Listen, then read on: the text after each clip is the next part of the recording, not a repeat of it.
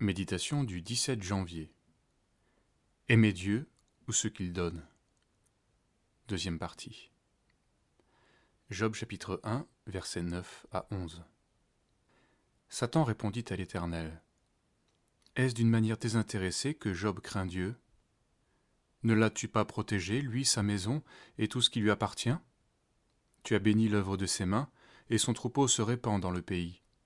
Mais étends ta main, touche à tout ce qui lui appartient, et je suis sûr qu'il te maudira en face.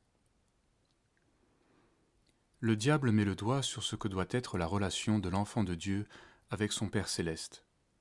Pourquoi craignons-nous Dieu?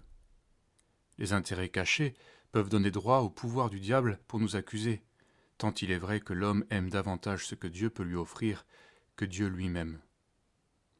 Une femme ne pourrait se contenter d'être aimée parce qu'elle fait bien la cuisine et le ménage, elle désire être aimée pour ce qu'elle est.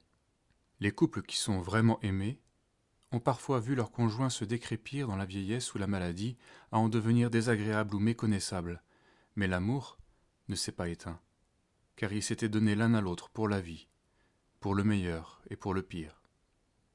Cet amour dépasse l'amitié ou la passion, qui trouve toujours un intérêt dans la relation à l'autre.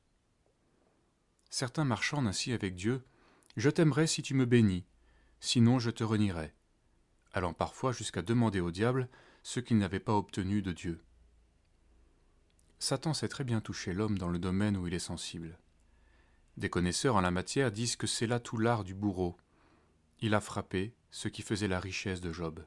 Ses biens, ses enfants. L'épreuve est terrible.